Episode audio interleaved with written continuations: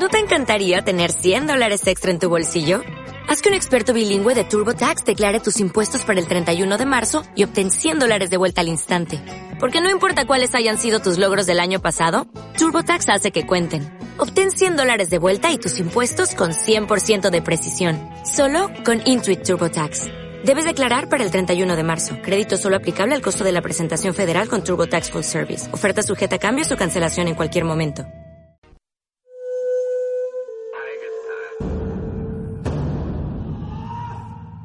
Solo hay dos momentos excelentes para ver una película. El primero fue hace 20 años, en su estreno. El segundo gran momento es hoy. De.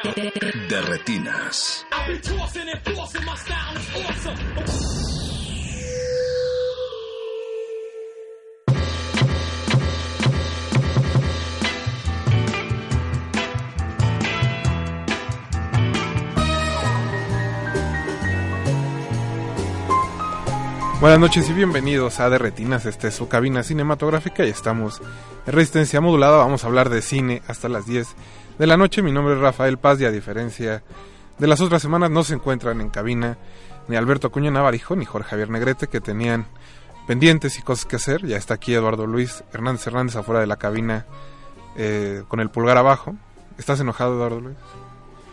También allá del otro lado de la cabina está Mauricio Orduña, que es nuestro productor esta noche y José Jesús Silva en los controles. Alba Martínez está en continuidad. Y bueno, aunque no estén Alberto ni Jorge, vamos a estar hablando de cine mexicano en un principio. Vamos a platicar de Esto no es Berlín, la nueva película de Harry Sama con dos de sus actores.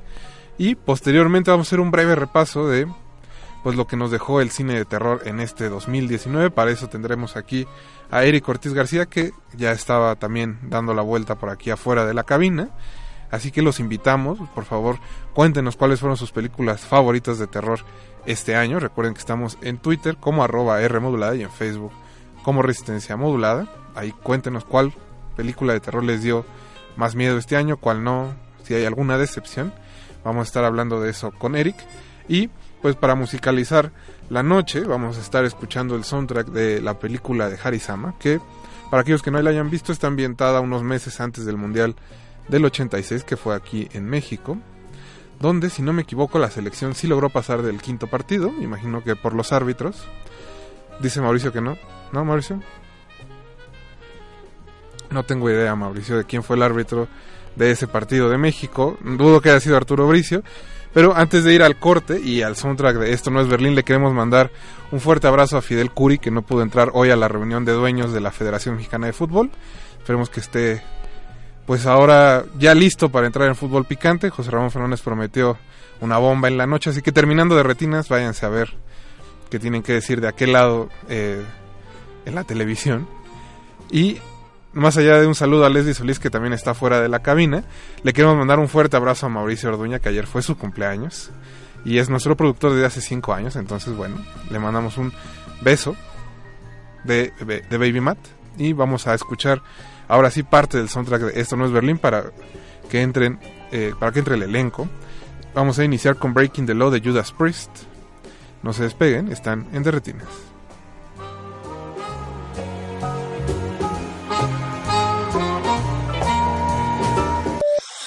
Derretinas. Stone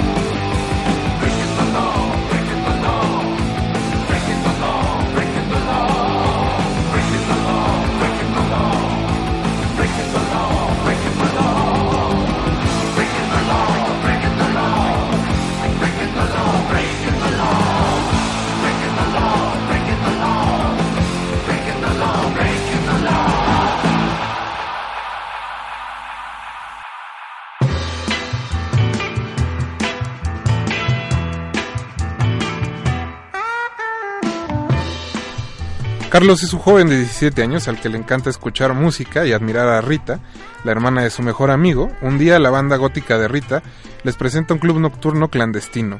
Ambos quedarán embelesados con este mundo de performance, ambigüedad sexual y drogas. Esa es, mi querido Radio Escuchas, la sinopsis de Esto no es Berlín, la nueva película de Harry Sama. Y para platicar acerca de ella, tenemos aquí en cabina a David Montalvo. David, buenas noches. Hola, buenas noches. Que interpreta al Ajo. Y a José Antonio Toledano, José Antonio, buenas noches. Muchas gracias, buenas noches. Que interpreta al Jera. Al buen Jera, sí es. Chicos, eh, ustedes son realmente jóvenes. Entonces, eh, me llama un poco la atención cómo fue precisamente el, proceso con Harry para, pues, para llevarlos a, un, a una década que en realidad ya les queda, imagino yo, bastante distante. Sí, pues eh, mira, trabajamos, trabajamos de manera muy profunda con Harry. Trabajamos aproximadamente ¿qué? mes y medio, yo creo, de, de, trabajo previo, trabajo de mesa antes de iniciar el rodaje. Y Harry, además de trabajar personalmente con cada uno de nosotros como actor para ir encontrando la esencia, la espina dorsal del personaje y el proceso por el cual está pasando, eh, también trabajó como... Em, nos dividió en, en algunas áreas. Por ejemplo, a, a Carlos, eh, que Sabiani y a mí nos juntó con la bandita de la escuela eh, y nos dejaba tareas como, pues la verdad es que... Em, como de ir al recorcholis y salir a jugar y cosas así como para generar esa, esa energía entre nosotros. Y a toda la banda de los artistas eh, empezó a hacer, bueno... Sí, fue, fue una preparación muy pesada porque llamaba gente que en los 80 nace el performance, ¿no? Y también va sí, bueno, un poquito la, la, película, es en el 86. y pues mucha banda que todavía se dedica a eso, que estuvo presente en el movimiento, pues nos dio clase, nos llevaron también al MOAC, porque están haciendo apenas una recopilación de las obras que, que se hicieron en ese entonces, que pues está difícil, porque mucho, mucho era arte vivo, ¿no? entonces, ajá, eh, pues ahí están juntando eh, fragmentos de Super 8 que quedan. Igual conocíamos nosotros a, los artistas y pues ahora sí que nada más nos, nos aventamos a, ese mundo, ¿no? Ya con todo el material que, nos dio Harry. Em, eh, eh, Harry se preocupó mucho por porque cada uno de nosotros creara realmente a un artista, una persona tridimensional que tuviera heridas que necesitaba sanar a través del arte y que, que, el arte tuviera también una postura política y también que, por qué hacíamos un performance, ¿no? Porque incluso nos ponía a discutir entre todos de qué era el arte, ¿no? ¿Por qué tenía que estar vivo? Eh, como empieza también eh, la figura del curador y todo esto en los 80, incluso grabamos en La Quiñonera, conocimos a Quiñones, o sea, sí había que tener claro qué era lo que queríamos decir. Y yo creo que también por eso es una película bastante personal, entre no solo de Harry, sino entre el elenco. Sí, bueno, me da la impresión, digo, ustedes trataron más a Harry durante el rodaje, pero de que es hasta cierto punto como sus memorias plasmadas en la película. Eh, de Harry. De Harry. Sí, es una película. Sí, bueno, ustedes no, bueno, Ni en etapa de planeación, yo creo. Eh, sí, bueno, pues, algunas semejanzas. Pero es autobiográfica la película. Eh, eh, justo Harry vivió eh, más o menos así su adolescencia y, y estuvo presente en muchos de esos eventos performáticos. Incluso había artistas que prestaban las, las obras para la película. Había unos que hicieron cameos. O sea, sí tiene varias referencias ahí, ahí padres. Sale importante. Burrola. Burrola, este, y eh, Gabriel Orozco también. Gabriel Orozco y también eh, la pieza de Alice, ¿no? Ajá, este, Francis Alice también. está en la película. Este, hay, hay uno que, que era un modelo que se llamaba Claudio que tiene los fragmentos ahí en Super 8 que salen en la quiñonera proyectados. Y él, por ejemplo, en cuanto terminamos de grabar, creo que ya la, ya la tenían editada y no alcanzó a ver el primer corte, falleció al poco tiempo. Una nota triste para la Súper triste. Pero bueno, está, está, su, está su, su pieza en Super 8 en una parte de la película. Igual los neones de DJ Chrysler también recreados para la película. Chicos, creo que fue su primer largometraje. ya Sí, en sí. forma. Sí. Pues cuénteme cómo fue que terminaron trabajando con Harry, cómo llegaron al proyecto. Pues la verdad, destino. Este, Magia. sí, pues yo estudié... Era para nosotros. Sí, la verdad Se sí. O sea, yo estudié en actuación con Viridiana Olvera y ella estaba llevando el casting y de repente me habló, me dijo a Harry le interesa tu perfil, hice el casting, pasó un chorro de tiempo y de repente callback y ya, o sea, fue fue súper sencillo, la verdad, o sea, fue el destino, la verdad. Sí, algo vio Harry en nosotros, me acuerdo del... eh, bueno, yo, yo he sido actor muchos años, eh, desde muy pequeñito. eh, algo que hago mucho es doblaje. Y em, eh, Viridiana es... La, la hermana de Viridiana es esposa de un compañero con el que trabajo en doblaje. Entonces como que él fue... Él me preguntó porque sabía que Viridiana estaba haciendo el casting. Pero a mí lo que me interesó, lo que me, me hizo como muy curioso es que yo nunca había... Ahora he ido a un par de castings parecidos después de este de, este primero de este no es Berlín, pero fue una entrevista, realmente yo llegué preparado a como que te pongan a hacer alguna improvisación, no sé, y, y me dijo Viridiana que le platicara de mí, de, de qué es lo que ocupaba mi mente como últimamente, eh, mis preocupaciones, qué me gustaba, tal, este, porque me dijo que el director quería conocernos a todos, y a partir de, de eso pasaron que unos dos meses y nos llamaron a, a- al callback y hicimos varios ejercicios. Yo primero eh, hice casting para Carlos y después en algunos ejercicios igual de, de- del casting y de los filtros como que me tocó estar eh, switchando entre Carlos y Jera, Carlos y Jera con varios compañeros. y, pero pues yo diría que algo psicomágico así como Harry plantea que ha sucedido todo en la película. Claro. Y eh, José Antonio, tu Sí. personaje es el mejor amigo del protagonista. Y ambos viven una especie como de encuentro y desencuentro, digamos, a lo largo de la película. Porque están, Sí. pues, encontrando su identidad, son jóvenes. Sí, pues justo están pasando por esta etapa en la, por la cual yo creo que todos pasamos en diferentes momentos de la vida. O sea, yo creo que es una, es una transición que vivimos como en repetidas ocasiones de, de esta búsqueda de... eh, primero, eh, eh, empezar a darte cuenta qué, qué, qué de, qué cosas tienes como según tú asumidas, pero que de repente te empiezas a dar cuenta que son cosas con las cuales no estás cómodo y que, y que te das cuenta que tal vez no son cosas que pertenecen realmente 100% a ti, sino que son cosas que has ido adoptando o inculcadas o cualquier cosa. ¿Y de- qué van a pasar, no? y que, y que, y que es- están sucediendo y que son reales en el momento, pero de repente te presentan un mundo nuevo eh, y, y empieza a haber toda este, esta curiosidad, porque también eh, justo Harry plantea como estos dos mundos. El primero que es eh, un mundo muy, eh, muy cuadrado de- del mundo en el que pertenecen, que es en la casa y en la escuela, eh, estos dos chicos, que, bueno, en la escuela eh, pues es una cosa católica, eh, que tienen divididos hombres y mujeres, y en la casa con familias de esquemas, este, eh, pues muy convencionales, pero también familias disfuncionales, eh, y de repente y de repente llegan a este lugar, al Aztec, eh, y conocen una diversidad no solo artística, sino también sexual y también eh, pues las, las drogas que hay ahí, pero como que, como que es como la, la cúspide de todas las cosas que la gente tiene ganas de hacer Ujú.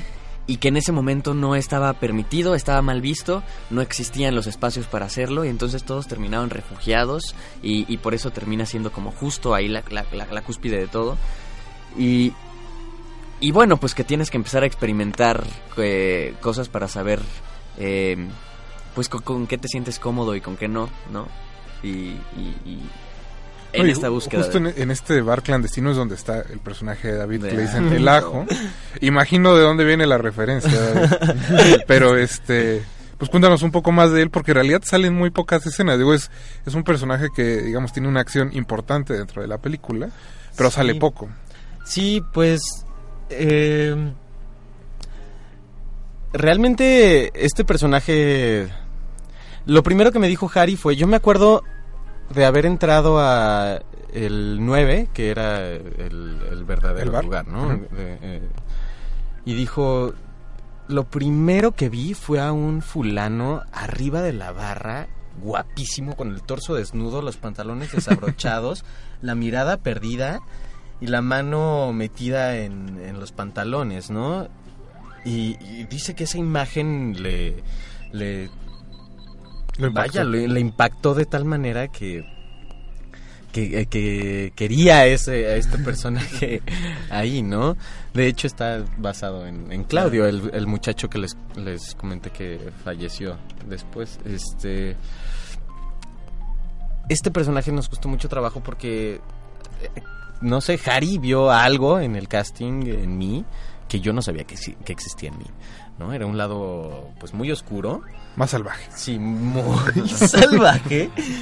y teníamos que encontrar, eh, porque hay, hay, había unas escenas que no quedaron en el corte final, que eran muchísimo más violentas, ¿no? Uh -huh. eh, eran unos performances muchísimo más salvajes. Y había que, que encontrar la manera de, de, justificar por qué yo haría estas cosas de pues flagelación, de porque vaya, incluso pues lo justificamos como yo necesito sentir dolor físico para expiar algo emocional denso que traigo y a través de ahí voy a hacer mi arte. Y eso lo voy a juntar con el chico que que, que estaba todo el tiempo en el Super 8 y así vamos a hacer nuestros performances, ¿no? Una pieza que nunca termina a través de, la flagelación y de destruirme y algo saldrá de ahí, ¿no? Una cosa loquísima. Y chicos, pues eh, en este viaje que al que los introdujo Harry, donde les puso, imagino muchas cosas de años que no conocían, ¿no? de una vida anterior en la Ciudad de México que me parece ahorita ya muy distante. Pues con qué se quedan de, de, eso, alguna canción, alguna obra de arte. Ah, muchas ganas de haber vivido eso. sí, sí, pues eh, bueno, con, con eh, alguna canción yo creo que to, todo el soundtrack de la película se ha vuelto mi favorito. O sea, sí, muy... la música original, ¿no? La, eh, de, la música original, la mía es Muerto Sencillo. La, la, la, las de, canciones de manifiesto, sí, de la mía es por ah, de la banda sexual. que está dentro sí, de la película. Exacto, que es la banda de, de, Rita, la, la hermana de mi personaje. Y no sé, de las que están de, de soundtrack, tal vez Same Old Scene de, de Roxy Music. A mí me gusta Fade to Grey y Marcia ah, baila. Pero, pero sí, pues muchas ganas de haber estado como en ese, claro. en esas cosas tan, tan, tan salvajes, wey, tan, tan viscerales. Claro, y también de, de, reinventar el arte, porque creo que ahorita ya nada más estamos, no sé, en un punto como estancado, como que ya todo está hecho. Regurgitan. Uh -huh. y, y ahí pues había, no sé, ganas de, de, reinventar todo. Este boom que vivió la sociedad underground en los 80, vaya, como la, pues es el equivalente de la movida madrileña en México, ¿sabes? Eso, estar involucrado en un movimiento tan fuerte. Chicos, pues antes de terminar la entrevista les pediría por favor que le recuerden al público dónde pueden encontrar información de la película, salas, horarios. Eh, bueno, pues eh, se estrena el 12 de diciembre, jueves 12 de diciembre, a partir de ese día estará en todas las salas. Y eh, las redes sociales son arroba esto no es Berlín Film en Instagram y me parece que en Facebook está igual, Twitter no hay. Eh, pero también está en la página de Catatonia. ¿Sus redes sociales también? Eh, bueno, yo estoy como arroba David Montalvo AB en Instagram. Y mi arroba es raro, pero si buscan José Antonio Toledano junto, aparezco en ambas, en ambas, este, porque... Sí. José Antonio y David, pues muchas gracias por haber venido esta noche. Mucha gracias, suerte con el estreno. Gracias. Y espero pues tenerlos otra vez aquí en cabina. Que claro que sí, por un placer su, por su, compartir contigo y con Por su edad, imagino que así será. Ojalá, sí, ojalá. seguro. Nosotros vamos a seguir escuchando el soundtrack de Esto no es Berlín.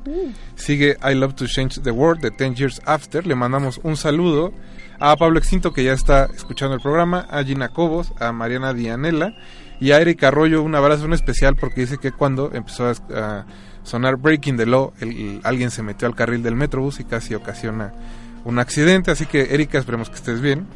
Te mandamos un saludo. Nosotros regresamos a Derretinas. No se despega.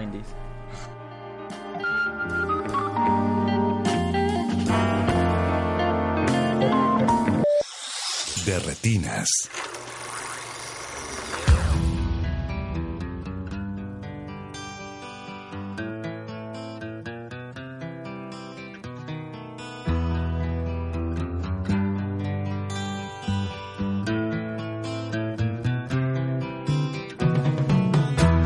Everywhere in freaks and herons, dykes and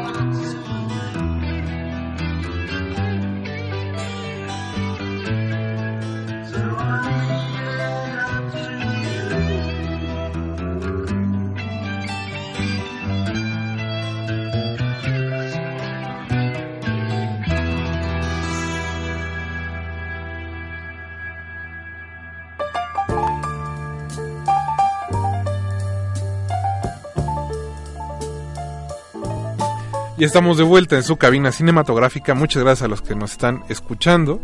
Recuerden que nos pueden contactar en Twitter como arroba Rmodulada y en Facebook como Resistencia Modulada. Les estamos preguntando cuál fue eh, pues su película de terror favorita de este 2019, que ese es el segundo tema de esta noche, después de hablar de Esto no es Berlín. Recuerden que se estrena el 12 de diciembre, es el próximo jueves, así que vayan a la Basílica y terminando, pues vayan al cine a ver cine mexicano. No, no, al parecer a nuestro invitado de esta noche, Eric Ortiz García, no le pareció la idea. Lo de ir Buenas la- noches, Eric. Buenas noches, hola. Lo de ir a la basílica, no sé. Ahora digo, para Yo completar respeto, la aventura de la Ciudad de México. no creo que, que- no creo ir. Bueno, como pueden ver, el tema de esta noche es cine guadalupano, para eso tenemos aquí a Eric. Pues más bien traemos, bueno, yo traigo entre terror una de satanismo, más bien. Ah, sí, es cierto. Pero bueno, antes de continuar, pues, eh, Eric es editor de Cinema Inferno, parte del programa, del equipo de programación del Fantastic Fest. Eh, y pues, para Screen Anarchy también escribes, que es un sitio canadiense. Así que Eric ha visto mucho terror este año. Ha Sí. estado bastante movido. También fuiste a Cannes con el señor Negrete, que no vino Ajá, esta noche. Sí, también anduve por allá. Entonces, Eric, no sé si te parezca que dediquemos este primer eh, bloque a algunas decepciones que tuvimos este año, que la verdad son pocas, creo. Que, que de hecho me estaba acordando, creo que la, la, este año vine aquí a las películas que más esperábamos de, Sí, sí, sí, en de enero. 2019, en enero para empezar, y una de las que mencioné en ese momento fue precisamente ahora de las decepciones, que es Los Muertos... pasa. Sí, la verdad sí, que es Los Muertos No Mueren, de Dead Don't Die, de Jim Jarmusch, que pues parecía mm, en el tenor de su anterior película de género, que era Solo los amantes sobreviven, que era eh, una película de vampiros, pero con todo el toque de Jarmusch, que en lo personal también me gustó bastante. Y esta lucía como algo similar, pero en el caso de otro de los subgéneros del terror, pues más eh, explotados y explorados este, de todos los tiempos, que se- son los zombies. Y aparte parecía, ¿no? Que traía un gran reparto, Bill Murray, Adam pues, Driver. trae un- trae bueno, un trae, trae un buen reparto. Sí, sí, sí, Chloe tranquilo, Eric, Sevigny. tranquilo, tranquilo también. Chloe Sevigny, eh, por ahí cameos igual de muchos de Tilda sus colaboradores, Swinton, Iggy Swinton, Pop, Iggy Pop, Tom Tom, Waits. Waits. Y la verdad, eh, pues yo la vi desde Cannes, all- allá por mayo, y pues ya, o sea, se me hizo una película decente, pero para hacer Jarmusch y con ese reparto, como que le faltó algo. Creo que se le pasaron las cucharadas de meta. Sí, sí, porque al final, más allá de que sí juega con los clichés del cine de género, Justo de eso. terror, ajá. como que termina engolosinándose un poco, ¿no? Y haciendo referencias ya más bien a él mismo, a su cine, a sus amigos. Ahí también todo lo que el desenlace de- del personaje de Tilda Swinton medio eh, pues sacado de la manga, ¿no? Como que no... Está un poco, está, Está muy, muy random. Sí, está muy random y también trae como este tema un poco pesimista que ya que ya venía mencionando desde solo Bueno, es los que amantes Jarmusch está- sobreviven. lleva deprimido como unos 10 Se le nota, más se o le menos. nota. Y, y creo que aquí queda más como este discurso ya un poco repetitivo de que el mundo pues está Creo que es un buen mal, chiste. o sea, sí, O sea, el pero planteamiento de que vivimos en una sociedad donde ya ni siquiera el fin del mundo nos sorprende, ¿no? Ajá. O, o abordamos este supuesto fin del mundo desde, desde el cinismo, en realidad. Eh, ¿no? Es una ciudad, Sí, es una sí. sociedad tan entumecida, digamos, que, Que- los zombies se ven hasta más vivos. Sí, que de hecho Pero- ahí la, ¿te acuerdas la de la escena de Edgar Wright de Shaun of the Dead que empieza más o menos con Sí, parecido. que es sí, como sí, sí. todos ya somos zombies más bien, estamos actuando como zombies, ¿no? Sí, la- cuando va por su corneta. Cuando vamos en las mañanas a Sí, solo Ajá. eso. Más bien creo que Sí. este, el chiste fue es demasiado para lo que dura la película. Sí. Sé que hay algunos este, fans, Fans. fans, fans, de, de- de esta, de esta cinta de Yarmush. ¿Sí? Sí, yo he escuchado, Ah, he visto, no he escuchado en Porque realidad. yo he vi visto- que en general como que le... Y él mismo en su... No sé si recuerdas en la conferencia en Cannes, él No. mismo se estaba como... Bueno, yo, No yo la vi. vi en streaming. Sí, sí, sí. Este, él mismo se estaba, no disculpando, pero de alguna forma diciendo, es que fue como un experimento a ver qué salía. O sea, él mismo ya ve. sabía. Porque Está la recepción desde ahí... Sí. Me, me, me da hasta cierto punto la impresión de que quiso como copiar la estructura de Coffee and Cigarettes, ¿no? Como de estas películas que él tiene de como de situaciones nada más, ¿no? De Que muchos es- que personajes, es una secuencia y brincas a otro personaje y bla, bla, bla. Pero aquí no tiene justo, digamos, ni, ni el encanto ni, ni, ni la diversión de algo como Coffee and Cigarettes o este la del taxi, que siempre olvido cómo se llama. Eh, Night on Earth, ¿no? Esa. Entonces ahí, ahí es donde creo que la película medio se empantana un poquito. Sí. Sí, hay personajes que no, como lo- todos los chavitos estos de la, que están en... Selena una- Gómez. ¿A eso- No, los otros, los Selena niños. Los que están como en una eh, un reformatorio de niños que de pronto ya no Ah, vuelven sí, a sí, sí, salir claro. y... que no sabes qué les pasó. Ajá, Sí, sí, es, sí. sí, como que le falló ahí un poco. Pero bueno, tenemos otra gran decepción, que esa sí me parece Ajá. gran porque... Bueno, en Sí. realidad no, porque tampoco este... Bueno, a mí sí me había creo gustado que era el- mucho, más el hype que otra cosa. Este, Get Out, Get Out, que es yo- la, la segunda película de Jordan Peele, que es Oz, nosotros. Ujú. nosotros. No, Get Out estaba bien. No, por eso yo decía Creo que, que, iba, iba bien este, sí también esperaba- con, con los tiempos, ¿no? Ujú. La, el final de la presidencia de Obama, Sí, el regreso este racismo de- que en realidad nunca nunca se desapareció. fue. Ujú. Un comentario muy gringo, pero Sí. me parecía bien ejecutado. Ujú. Ya lo dijimos por ahí en otro podcast que más bien los medios de comunicación se dejaron ir con eso de el nuevo maestro del No, terror, maestro del terror, sí. porque bueno, era un poco exagerada. Pues llevaba una película. Y justo creo que eso también le pesa un poco en Oz. Es una película muy ambiciosa. A mí el concepto incluso me gusta. La primera hora me parece que está muy bien resuelta, que es este la invasión de la casa de la invasion, familia ajá. principal. Ujú. Como si no la vieron, también se trata de, de una mujer que vive con su familia muy tranquilamente y que una noche unos este pues como dobles vestidos de rojo Que les llaman los doppelgangers, ¿no? Ajá, más o menos.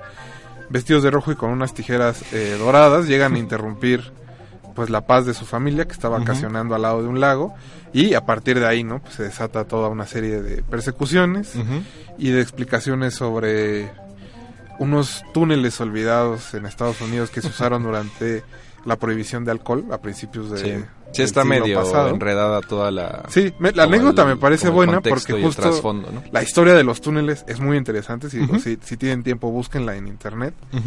Pero la película creo que se enreda, como lo decimos, en su propia ambición. No sé, no sé cómo la viste. No, y también creo que, o sea, más allá de eso de que, pues sí, es un poco improbable, ¿no? Toda la, toda la explicación, digamos, por así decirlo.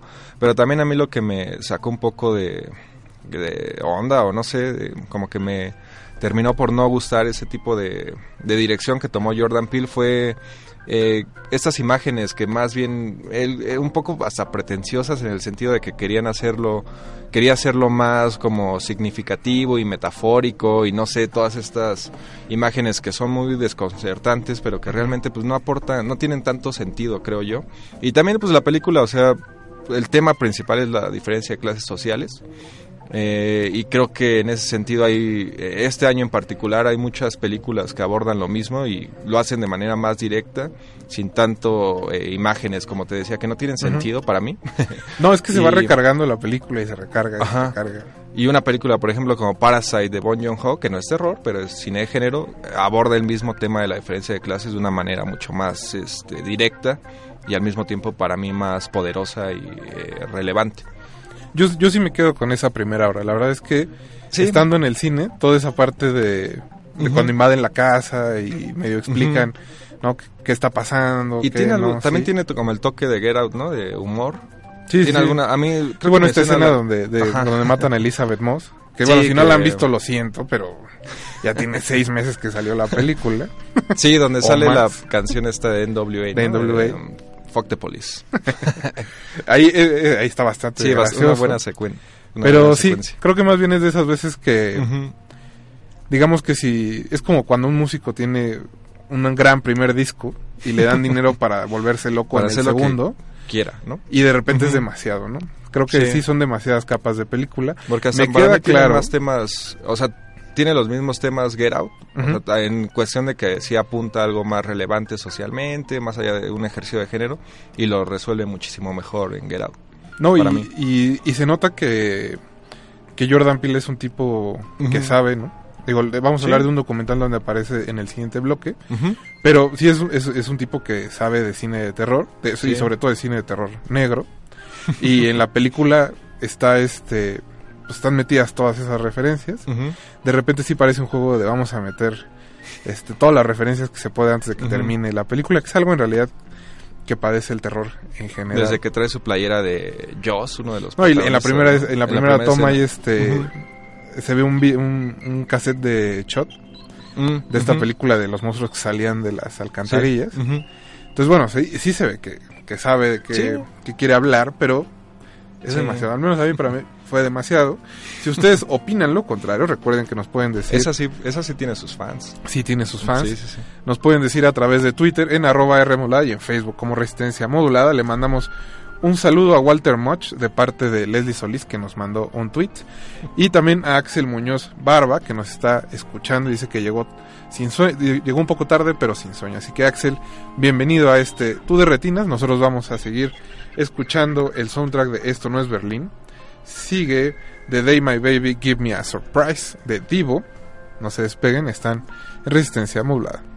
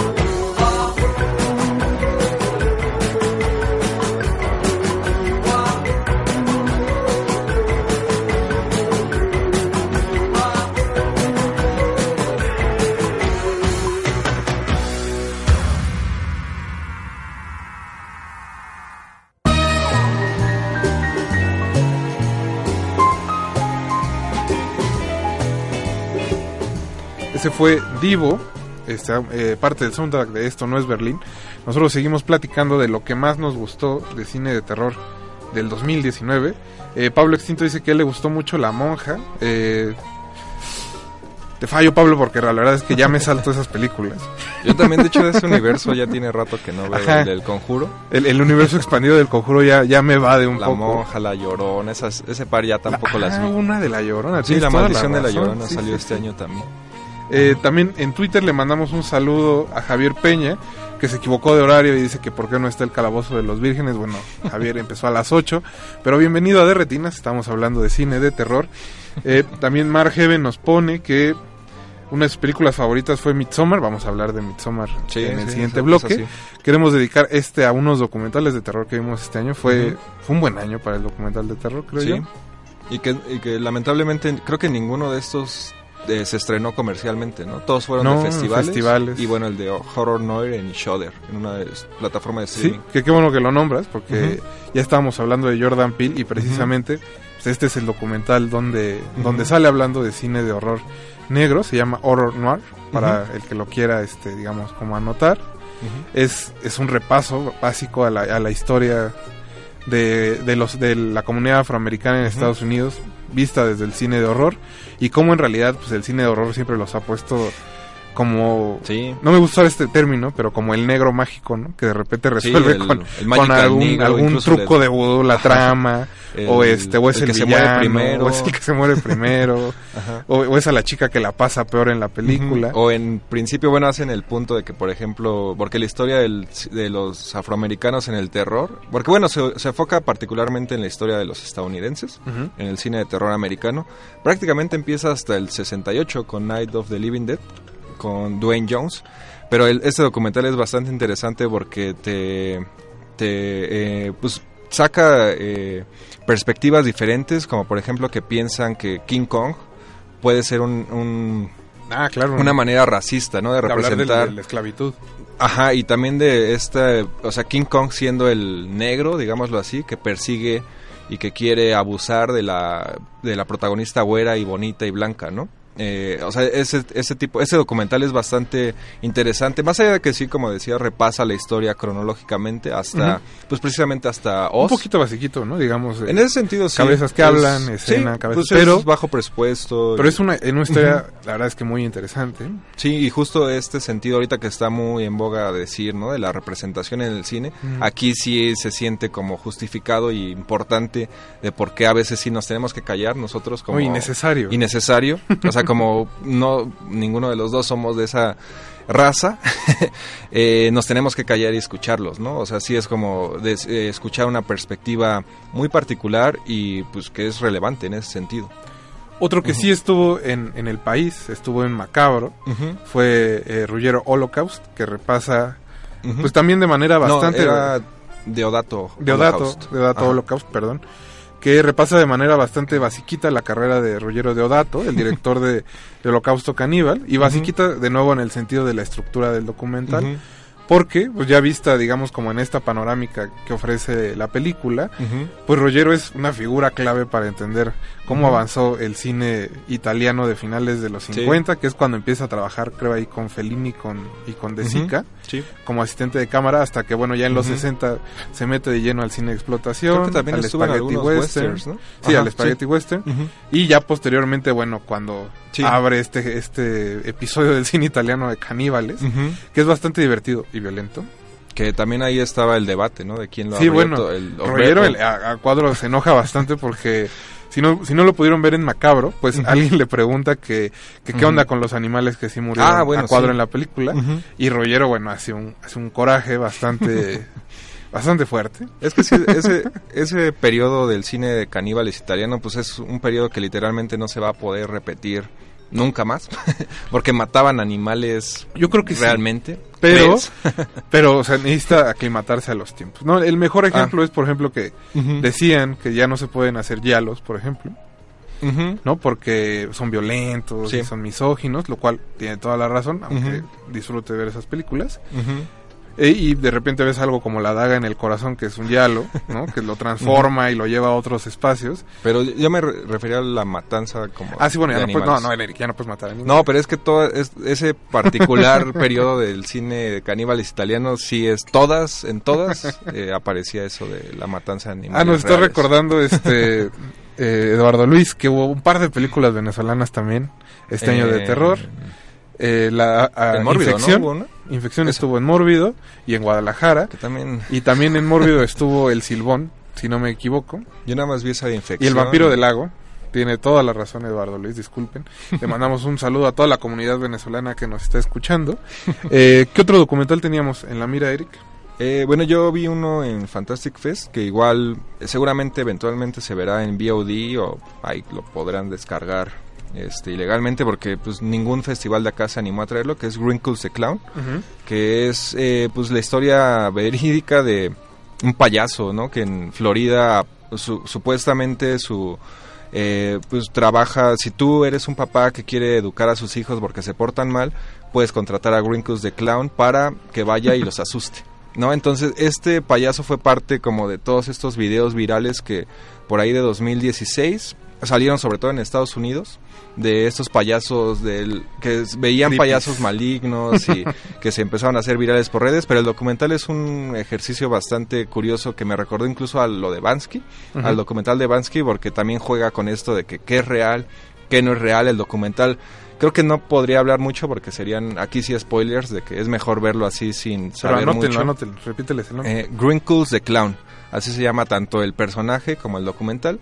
Y, y te digo, es bastante, eh, más allá de que es de terror y que aborda toda esta de por qué eh, los payasos se han convertido en una figura clásica del cine de terror. Eh, más allá de esto también aborda el tema del, de la cuestión de cómo se hace todo viral ahora en redes sociales, que ya no es lo mismo que antes, obviamente, y también este juego entre lo que es real y lo que no es real. Y bueno, como dice Mauricio, antes de ir a payaso de rodeo, nada, no es cierto. antes de ir al corte musical, eh, yo nada más quisiera agregar Sesión Salvaje, que estuvo Sí. en Mórbido, y que es también un repaso, ese así bellísimo, al cine de explotación español. Eh, está nominado al Goya, así que ojalá ¿A gane. Sí, sí, Órale. sí. Sí, ojalá. Y pues por ahí tiene también una campaña de Kickstarter, porque creo que ya van a iniciar eh, con, para producir la edición casera del El documental. Blu-rays. Ujú. Eh, en esa función de Mórbido, Pablo Guisa Mm. se comprometió a hacer uno eh, del cine de Mexicano, explotación ¿no? mexicano, que creo que la verdad es que esa es de esas cosas que sí, se, que- sí que nos falta, deben. ¿no? Sí. Ojalá se cumpla. También estaban por ahí este Roberto Fiesco y Julián Hernández, otros dos grandes fans del cine explotación mexicano, aunque no lo parezca. Sobre todo Julián. Sí. Y pues ojalá alguno de ellos tres se anime a ejecutar ese documental. ¿Cómo Estaría ves? muy bueno. Nosotros vamos entonces después de eso a escuchar. Ah, bueno, no, también eh, Mark Heaven nos puso que disfrutó mucho Color Out of the Space, que estuvo en Mórbido. Y eh, Erika Arroyo nos dice que ella disfrutó mucho In Fabric, de la cual no alcancé boletos en Mórbido. Pero se va a estrenar pronto en Cineteca, si no me equivoco, porque El- la trae sí. Mantícora. Manticore. Así que vamos a escuchar Fade to Grey de Visage. Eh, sigue el soundtrack de Esto no es Berlín. No se despeguen, están en Derretinas.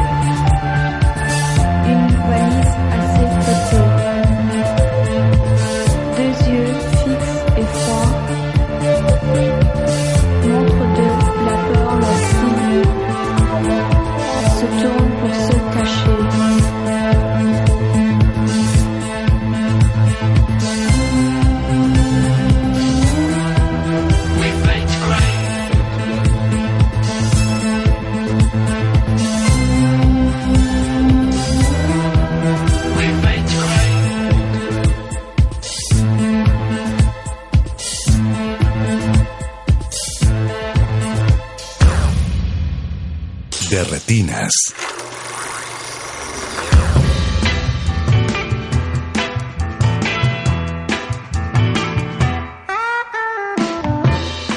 Ya estamos de vuelta en Derretinas. Muchas gracias a todos los que nos están escuchando. Eh, Eric, te faltó un documental. Hell Satan, el que ya había hecho la referencia del Que estuvo en- satanismo. en Macabro. Ajá, que igual es de un documental sobre el templo satánico, pero es bastante divertido y curioso también estos, estos tipos. Entonces, eh, pues Eric, no sé con quién quieras seguir. Imagino que con Midsommar, porque Sí. ya, ya lo citó Mar eh, en Twitter Sí, para mí sí es, es mi favorita de terror ficción de este año. de este año. Sí. A mí me gustó bastante, pero no sé si sea mi película favorita. ¿Cuál es, entonces? Siempre es difícil elegir, la verdad. Ajá. Eh, pero bueno, Midsommar me parece un paso adelante después de ver Hereditary. A mí el final de Hereditary fue una de esas cosas que es como si un osito de peluche entrara y te pateara la cabeza. Sí, no tiene sentido. Nada ¿no? disfrutable y no tiene sentido. Sí. Eh, entonces, pues aquí en Midsommar todo me funciona muy bien, al menos Ujú. a mí. Eh, me gusta que sea una película de día, ¿no? que, que Ah, casi no recurran Que aquí le pusieron así, ¿no? El, El terror, terror que también viene- de día o algo así. Algo así. No, no citemos ese subtítulo. Eh, me gusta mucho eso. Creo que la- el asunto de los alucinógenos no está tan bien hecho como en otras películas, pero bueno. Pero sí es como una herramienta de la trama. Ajá. Trata de ser inmersivo, de que te metas tú Y tiene- como audiencia al exacto. viaje. Y eh, tiene pues, uno, al de los bien. conceptos que me parecen como más. A que al menos a mí me resonó bastante eh, al ver la película, que es esto del, del profeta que es producto de un, es, que es un engendro, digamos, del, del, del incesto, Ajá. y que precisamente al ser un engendro que no puede ver la realidad como es, Ujú. es el elegido para traducir las sagradas Es más escrituras. puro, ¿no? Por así Es el más puro, Ajá. que es continuar en realidad la Ujú. tradición del profeta que tiene que salir de la sociedad para poder entender la palabra divina. Yo Eso, quiero ver esa- la- ese, ese chiste Sí. fue muy, muy bueno. Quiero ver la versión del director que es le añaden algunos minutos. A ver si sale Tiene más, 15 ¿no? minutos más. son- Porque este chavito es como un niño, Sí, sí, niña, no sé No, qué no, sea. nunca dicen en Ajá. realidad. Sale muy poco, ¿no? En realidad. Pero es, es- eso, eso a mí Sí, sí está me, ganó. Eh, también en, en Mórbido pasaron Ujú. Color Out, of- Out, Out Más bien Midsommar fue en macabro. Más- Midsommar fue en Macabro, cierto, perdón. Que es la nueva película de Richard Stanley También. que no había dirigido en casi 15 años, si no me el- equivoco. No más. O sea, había dirigido documentales, pero ficciones, si no mal recuerdo, desde el 92. Ya, ya hacía falta. Bueno, si no, si vieron Hardware, Hardware alguna vez, que es esta película de un robot que despierta y empieza a matar a todo el mundo, bueno, esta es la siguiente película de Richard Stanley. No, era Dos Devil. Es hardware y luego No, bueno, pero, eh, Ah, bueno. discul- sí, lo dije mal, tienes razón. Sí, sí, sí. Eh, esta estuvo en Mórbido, sale Nicolas Cage, está inspirada en un cuento de Lovecraft, donde cae un asteroide y, un- y la casa se empieza a volver precisamente un alucinógeno. Sí, Hay unas llamas, está bastante... a mí me gustó mucho que es todo terror con efectos prácticos. Sí, sí, eh, Este terror cósmico y terror corporal que remite a The Thing, de John Carpenter, cosas así. Y también es, es el tipo de, de actuación de Nicolas Cage que está dando desde Mandy. Bueno, ya tiene otras, pero particularmente Mandy y esta de Colorado of Space, que es Nicolas Cage, eh, pues en, en el volumen 11, ¿no? Sin Pues es restricciones. que si y- les gusta el, el beso del vampiro, que es esta película de la que, de que mucha gente se queja de Nicolas Cage, porque está muy, muy exagerado, que ese era exactamente el punto. Sí, exacto. Bueno, aquí está repitiendo ese estilo de actuación, que él dice que está inspirado en Nosferatu, en la de Murnau. Ok. Él quiere ser Nosferatu, entonces bueno, si lo han visto, es exactamente lo que quiere hacer Nicolas Cage. Eh, ¿Cuál agregarías, Eric?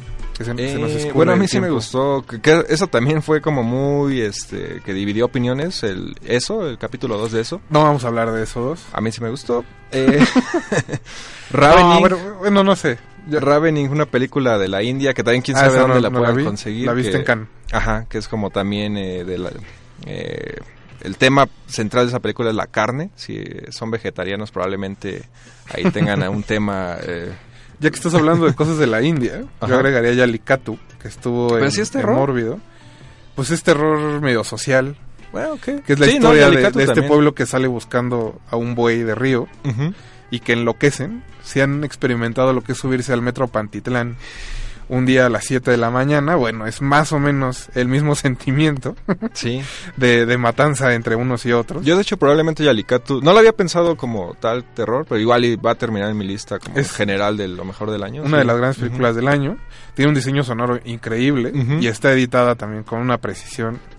Muy, muy este, especial. Otra en Macabro también se vio Something Else, que también ahora se le conoce como After Midnight, la, la nueva película del director de The Battery, que Jeremy Garner, que era terror con toque de comedia. Esta es un poco más seria, pero al final también es un poco desmadrosa. Y en el sentido también, eh, a mí me gustó mucho porque es la Creature Feature.